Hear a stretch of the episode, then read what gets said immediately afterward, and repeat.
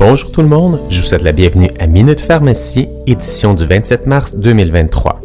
Mon nom est Pierre-Marc Gervais, directeur principal service pharmaceutique à la QPP.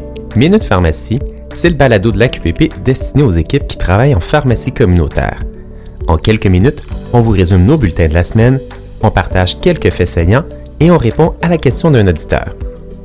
Cette semaine, on va parler de la pénurie de main-d'œuvre, des problèmes d'approvisionnement en nitroglycérine, du nouveau budget provincial et de comment intégrer Accessa dans vos activités.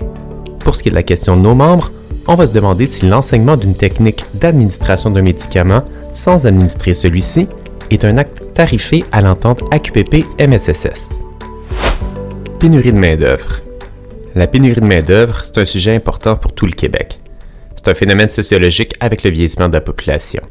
Et on sait que d'un côté, les besoins des patients augmentent et d'un autre, les effectifs n'augmentent pas assez rapidement. Ce qui nous amène à réfléchir à nos façons de travailler. Parce qu'on sait qu'on ne pourra pas ajouter plus de personnel dans vos pharmacies demain matin, même si ce que vous vouliez.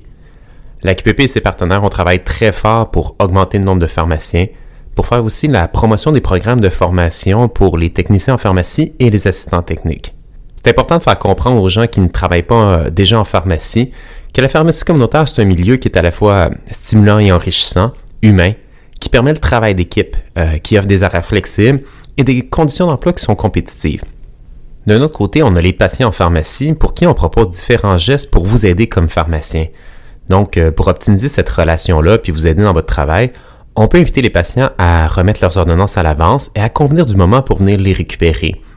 Pour ce qui est des renouvellements, on privilégie les services de renouvellement en ligne et de demander au moins 48 heures à l'avance les renouvellements pour vous laisser le temps de bien préparer tout cela et l'intégrer dans votre euh, chaîne de travail.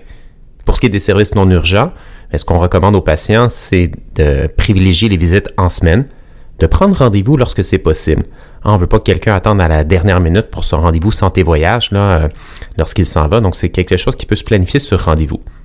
On suggère aussi aux patients de rester fidèles à leur pharmacien pour faciliter la continuité des soins chaque petit geste compte euh, pour permettre aux pharmaciens d'offrir le meilleur service et d'offrir les meilleurs soins à tous les patients. Puis sur notre site web de la QPP, on a une section qui est dédiée à la pénurie de main-d'œuvre. Dans cette section-là, vous allez trouver les actions que la QPP pose de son côté, les actions que vous pouvez poser vous de, votre côté. Entre autres, euh, comment euh, s'automatiser, puis certaines aides gouvernementales qui sont disponibles. Il y a aussi plusieurs guides et outils qui sont présents pour vous aider, vous, euh, pharmaciens propriétaires et vos équipes, à optimiser vos opérations puis à simplifier la recherche d'informations pour éviter la perte de temps dans le cadre de vos travaux et donc optimiser euh, les soins que vous offrez à votre clientèle. Notre prochain sujet, c'est la pénurie de pulvérisateurs de nitroglycérine au Canada. Donc, vous le vivez, vous le voyez, en ce moment, le Canada connaît une pénurie de ces médicaments. Donc, le Milan Nitro SL, le Ro Nitro Pompe et le Nitro Lingual en pompe. Pour aider à passer au travers, en collaboration avec les fabricants, Santé Canada a autorisé plusieurs lots de ces produits-là à avoir une date d'expiration repoussée d'un an. Donc, on vous invite à consulter le site web euh, de Santé Canada ou le bulletin de la QPP. Vous allez trouver les numéros de l'eau ainsi que les nouvelles dates d'expiration. On vous invite à poser certains gestes de votre côté pour vous aider à passer au travers. C'est une pénurie qui devrait durer quelques semaines, mais des événements inattendus pourraient prolonger celle-ci. Donc, c'est important de poser les gestes dès maintenant. Donc, premièrement, si un patient veut renouveler euh, un pulvérisateur, vérifiez avec lui s'il en a vraiment besoin. S'il lui reste des doses et que son pulvérisateur est expiré mais que la date est prolongée, vous pouvez le rassurer et lui dire de continuer à l'utiliser. Dans un deuxième temps, c'est important pour vous de surveiller vos stocks et de vous assurer de ne pas jeter des produits dont la date d'expiration a été prolongée. Donc, formez vos équipes, sensibilisez-les à cette euh, réalité-là. Troisièmement, on va remettre une seule euh, pompe, un seul pulvérisateur par personne pour assurer un accès qui est équitable. Et finalement, pour certains patients, ça pourrait être possible de leur proposer les comprimés sublinguaux de nitroglycérine au lieu des pulvérisateurs. Donc, c'est une option qui existe, euh, qui ne va pas pour tout le monde, mais qui pourrait être employée. De notre côté, à la QPP, on surveille la situation de près avec nos partenaires et puis on vous remercie pour votre collaboration. Sujet suivant, c'est le budget du Québec. Vous le savez, le gouvernement a présenté son nouveau budget le 21 mars dernier. On retrouve certains investissements en santé qui pourraient vous toucher. Donc tout d'abord, euh, sachez que plusieurs centres de vaccination vont demeurer ouverts. Donc ils vont continuer à offrir la vaccination, mais aussi d'autres services de prévention et de première ligne pourraient être intégrés dans ces centres-là, entre autres euh, au niveau des prélèvements sanguins qui pourraient être faits sur place. Donc c'est important de vous tenir informé pour savoir où bien orienter vos patients. Aussi, on va retrouver des nouvelles cliniques euh, d'infirmières praticiennes spécialisées, donc les IPS. Il a été annoncé que 23 nouvelles cliniques seraient créées d'ici 5 ans. Ça va permettre d'augmenter l'accès à certains services. Puis finalement, le sujet qui a été le plus discuté cette semaine en pharmacie, c'est l'annonce d'un programme de vaccination gratuite contre le zona. Donc, il y a à peu près 125 millions de dollars qui seront accordés dans les cinq prochaines années pour offrir le vaccin contre le zona à environ 800 000 Québécois. On sait que les pharmacies communautaires vont être impliquées dans l'effort de vaccination de ces personnes-là, mais on ne connaît pas encore les clientèles qui vont être visées. Donc 800 000 personnes, c'est pas l'ensemble des gens de 50 ans et plus là, pour le Québec. Donc il va y avoir euh, encore des gens pour qui c'est le vaccin au privé qui va être possible. 800 euh, 000 personnes, c'est une, petite catégorie, puis on s'attend à avoir les détails de la priorisation des clientèles au courant des prochaines semaines. Ce qu'on sait, c'est qu'il y a des directeurs de vaccination qui ont été nommés euh, dans différentes régions, puis ils vont rentrer en poste au début du mois d'avril. Donc, ces directeurs-là ont comme mandat de communiquer avec les pharmaciens du territoire pour assurer une saine coordination des efforts de vaccination. Donc, encore une fois, restez euh, bien informés, regardez les communications sur votre territoire pour en savoir plus par rapport à cela. Puis de notre côté, la QPP, bien encore une fois, on va vous transmettre toute l'information dès qu'on aura celle-ci sous la main. Maintenant, je vais vous parler d'Accessa. Donc, on va faire un bref retour sur la séance d'information qui a eu lieu le 16 mars. 16 euh, mars dernier, Accessa a tenu une séance d'information pendant laquelle euh, l'équipe d'Accessa a échangé avec trois pharmaciens propriétaires qui participent déjà à Accessa. Ces échanges ont porté sur les façons d'intégrer Accessa euh, au travail régulier d'une pharmacie.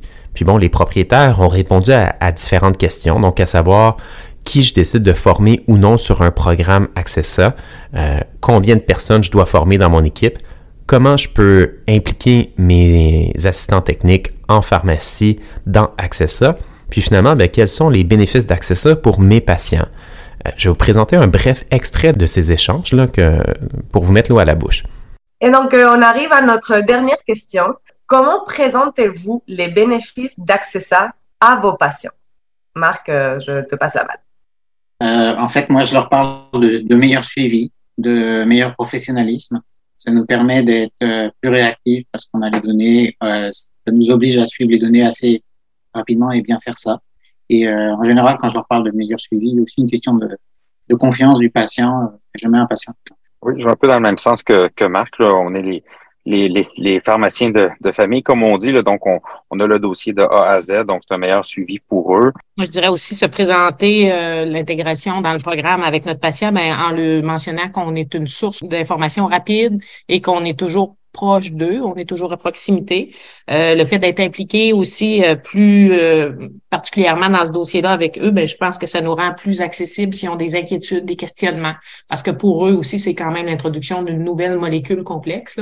Alors, je pense que d'être là proche, en plus du médecin spécialiste, prescripteur et des équipes qui les suivent, je pense que pour eux, c'est rassurant. Ça leur fait un visage là, et un lien connu.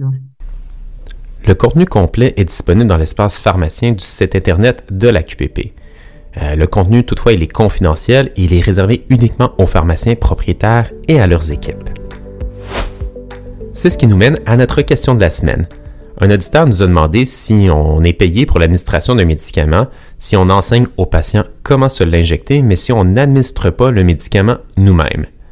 Donc la réponse à cette question-là, elle se trouve dans la règle 36 de l'entente. Donc, ce que ça dit dans la règle 36, c'est que le pharmacien doit procéder à l'administration par voie sous-cutanée, intradermique ou intramusculaire pour que le tarif prévu soit payable. En d'autres mots, si vous faites uniquement l'enseignement mais que vous n'administrez pas vous-même le médicament comme pharmacien, et la règle 36 ne trouve pas son application. Puis aussi, mais si vous administrez le médicament par une autre voie, que la voie sous-cutanée, intradermique ou intramusculaire. Par exemple, si c'est un aérosol doseur que vous administrez lors de votre enseignement, la règle 36 ne s'applique pas et donc vous ne pouvez pas réclamer le tarif pour l'enseignement qui a été fait. Voilà, c'est ce qui m'a fait à ce balado Minute Pharmacie. Je vous remercie beaucoup de votre attention. On attend les pharmaciens propriétaires en grand nombre à la séance d'information virtuelle du 31 mars à 8 h.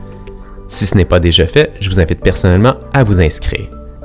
Par ailleurs, on vous rappelle de consulter les ressources de la QPP pour demeurer bien informé au sujet de votre profession ou des activités de votre association. On a entre autres euh, des bulletins, notre site Internet ainsi que des formations qui vous sont offertes. Si vous travaillez en pharmacie communautaire, c'est important de demander à votre pharmacien propriétaire la clé secrète qui vous permettra d'accéder à l'espace pharmacien du site web monpharmacien.ca. N'hésitez pas à nous faire part de vos questions et commentaires, et là-dessus je vous dis à bientôt.